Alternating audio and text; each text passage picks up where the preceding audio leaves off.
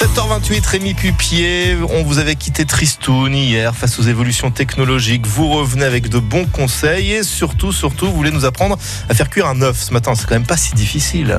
Eh bien, figurez-vous, c'est pas si simple que Ah bon ça. Parce que sur Internet, quand on analyse, il y a 160 000 requêtes sur le web concernant la cuisson de l'œuf à la coque. 150 000 pour l'œuf cuit dur et 65 000 pour l'œuf mollet. Pourtant, c'est simple.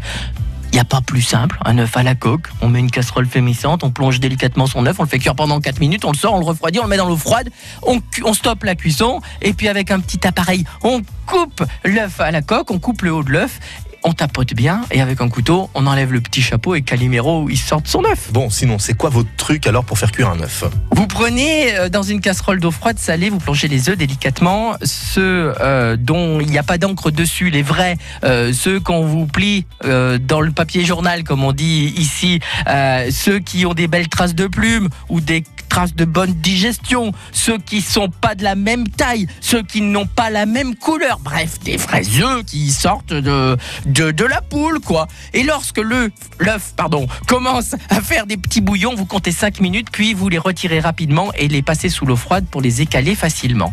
Et alors, vous allez dans les prés. La neige a fondu et là, ça y est, on commence à avoir les barabans. Les barabans du mois, du mois, ça pousse après la neige. Et, grâce à cette eau qui a fondu, vous allez avoir nos pissenlits. Vous les faites revenir avec quelques morceaux de lard. Il en faut beaucoup et puis finalement, il ne va pas en rester beaucoup, ça va beaucoup fondre. Vous mettez de l'huile de colza, du perlorant de Savigneux, un peu de noix et vous allez faire une vraie recette gaga, la salade de barabin. Faut le dire avec l'accent. C'est l'époque, ils poussent les tout petits, c'est les meilleurs. Alors, vous faites réduire tout ça et vous allez vous remplir l'estomac. Allez, régalez-vous. Merci pour ces bons conseils, Rémi. Et puis tout à l'heure,